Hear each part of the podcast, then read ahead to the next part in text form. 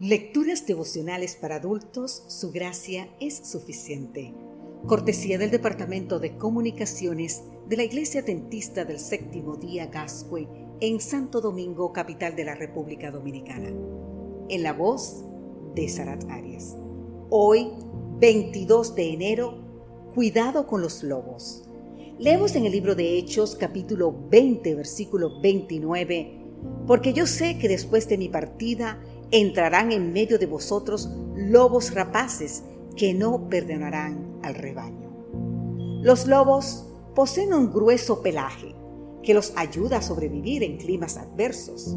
Los lobos buscan transmitir fuerza, generar sumisión, agresión y miedo.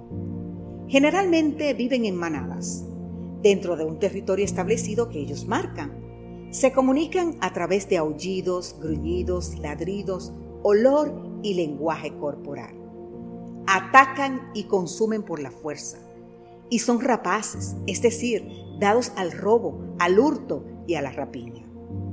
Por otro lado, es preciso recordar que el lobo es un animal nocturno con un gran sentido de la vista y trata de obtener ventaja de sus víctimas potenciales que no ven bien de noche. Qué triste, ¿verdad? Con semejantes características no es de extrañar que Pablo usara como metáfora a estos animales para advertir a la iglesia. ¿Quiénes serían los lobos deseosos de arruinar el rebaño de creyentes? Pues bien, son los falsos maestros que pretenden reemplazar la antigua palabra de Dios por novedosas e ideas propias. Son los que dicen, así dijo el Señor, cuando el Señor no ha hablado.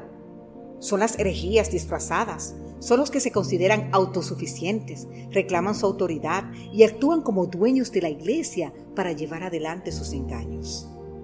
Cuidado con los que gruñen, gritan y buscan imponerse por el miedo con amenazas, agresiones y críticas.